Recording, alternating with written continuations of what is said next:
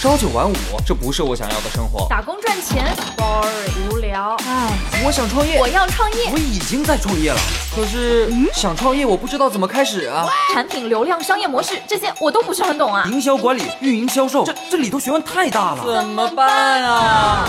想创业不懂项目挑选，想经商不知商业技巧。乐客独角兽创业导师崔磊，商业小纸条苏南为您一一解答，一一解答。欢迎进入今天的创业找崔磊。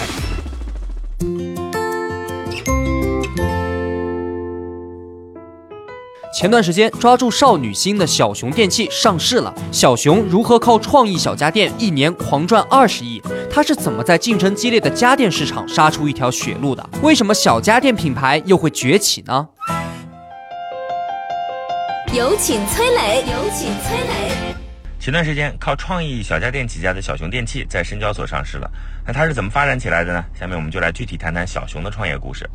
小熊电器的创始人叫李易峰，在传统家电行业干了十多年，一直到二零零五年，三十五岁他辞职出来创业。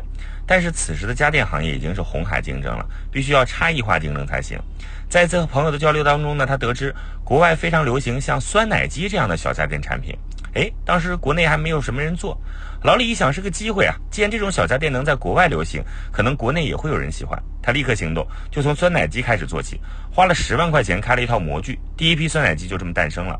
当时成本也不高，几万块钱能做一两千台。既然产品有了，怎么去卖呢？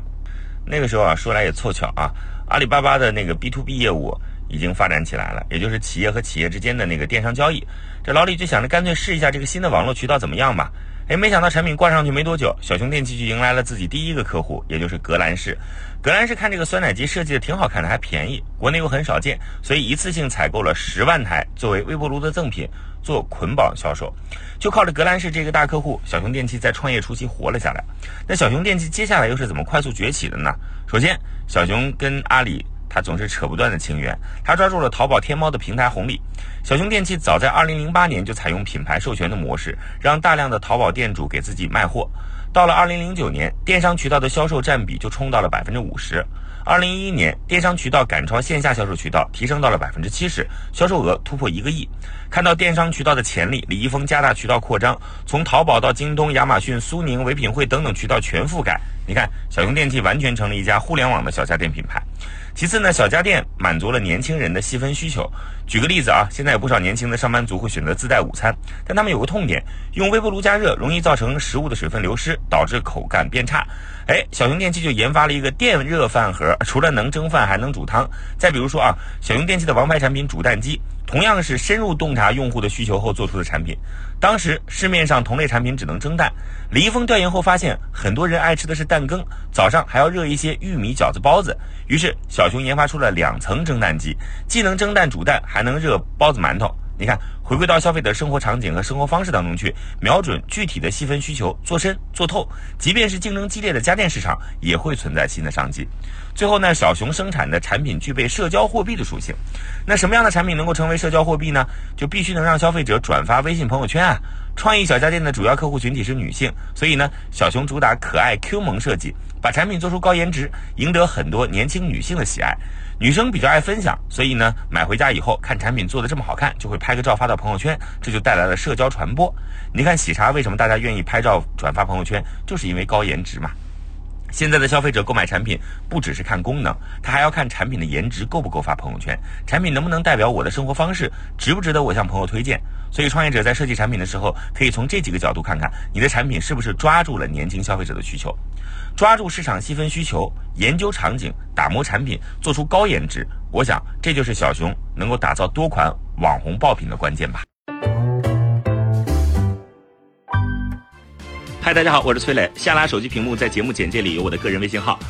朋友圈我会分享创业思考、商业观察，以及和支付宝、抖音等巨头合作的创业好项目，欢迎您来交流。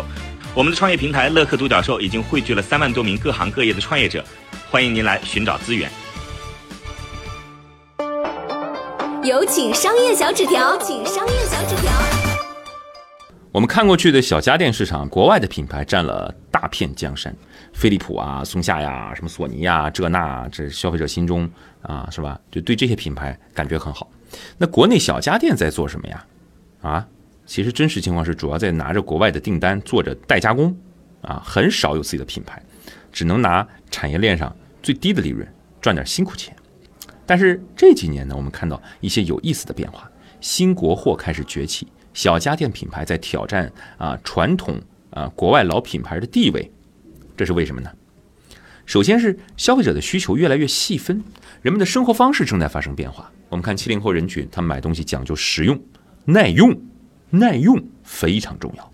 但八零后、九零后不一样，这消费群体呢，基本物质需求早已被满足，他们希望产品呢有温度，啊有个性，是吧？产品很细分，那所以才有了创意小家电。北方人喜欢吃馒头，做面食最麻烦的是揉面，年轻人懒得揉面，也不会揉。也心疼长辈啊，逢年过节揉啊，呃弄啊，搞半天好像挺累啊。小熊电器洞察到这个需求，开发出了一种叫什么和面机，自动发酵，直接做成面团现成，你直接馒头你捏就行了。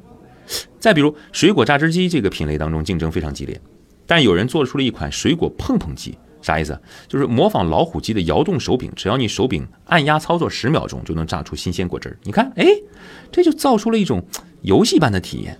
把榨果汁儿变成一件好玩的事儿，所以创业者只要抓住了消费者的细分需求啊，你的生意不会做不好的。其次是现在年轻消费者爱分享，这很重要。很多网红产品能够崛起，就是抓住了这个好物推荐的这么一个逻辑，爱分享。热水袋常见吧？浙江慈溪有一个企业借鉴国外的流行元素，设计出一款小熊热水袋，外形是个可爱玩偶。有特色的是呢，它热水袋上面还有一层透明隔膜，你在取暖的时候可以把手机放在透明隔膜下面。你看，取暖、玩手机，呃，两不误。当然，这个隔膜它它是不能加热手机的哈，它有区隔的。出来的时候啊，这个热水袋很多明星还会买了之后，哎，发个照片拍照，说你看我用了个网红产品，哇，立马让这个热水袋啊超级畅销。如果你观察仔细啊，你会发现大部分的爆款小家电都是借助微信、微博、小红书啊、抖音这种偏社交的互联网产品火起来的。高颜值加强社交，可以说是小家电产品能够突围的关键一步。很多老板抱怨行业被巨头垄断，没啥机会啊。但是你看竞争激烈的家电领域，依然有很多新品牌、新的产品不断的窜红。为什么？因为他们在抱怨之外，抓住了用户需求的变化。感受到了生活方式的变化，观察到了消费者心理的变化，用户的每一个小需求，你都有可能造就一个新的细分小品牌。对于中国制造业来说，只有跳出同质化竞争的红海，通过创新创意做出不一样的产品，同时抓住用户的社交分享心理，利用好新的传播渠道去打造爆款，积累自己的品牌力，这样才能获得更高的溢价能力。我曾经呢跟很多创业者沟通过，发现创业者最大的痛点就是缺少资源、缺少链接。于是呢，我们创立了创业者社群“乐客独角兽”，现在啊已经有三万多人了。有人在这找到了创业机会，找到了客户、渠道商、投资人。下拉手机屏幕，在节目简介里边有我的个人微信号，我在社群等你。